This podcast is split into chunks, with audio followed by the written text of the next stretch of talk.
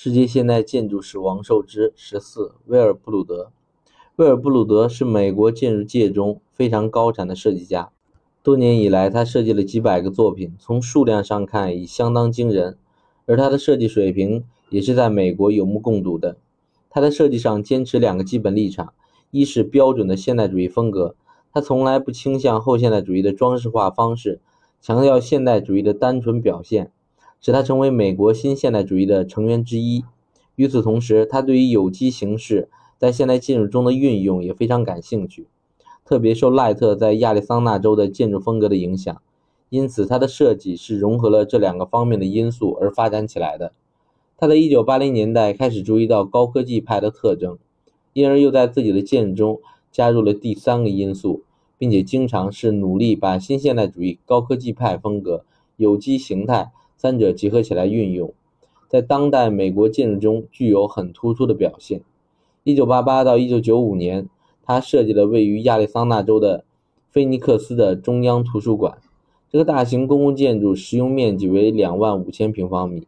按照市政府的投资规划，他将一直负担这个大城市的中央图书馆的功能，直到2040年才会考虑是否扩建或者重建新图书馆。因此，这个建筑具有相对的永久性质。整个建筑基本是规整的现代主义长方形结构，而两侧面则采用突出弧形的有机形态。在两端的立面使用了全新的玻璃幕墙结构，外部设计了金属线材和三角形帆布片拉成的遮阳板，不但减少了亚利桑那炙热的日照，同时又具有很明显的高科技派的形式特点。这个建筑是最集中体现它的设计原则的代表作。就二十一世纪以来，布鲁德在新都市主义社区设计方面投入了很大的精力。他设计了三个新都市主义社区，包括了二零零二年的丹佛的 Taxi 二混合社区、亚利桑那探帕的维尔混合社区和在亚利桑那的斯科兹戴尔的罗罗马五号混合社区。这三个项目都是新都市主义强调的混合商业、就业、娱乐、居住于一体的混合社区，具有探索的意义。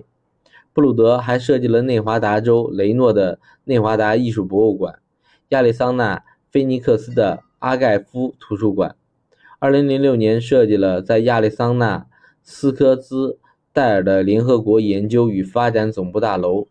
最近在缅因州的波特兰设计了总图书馆。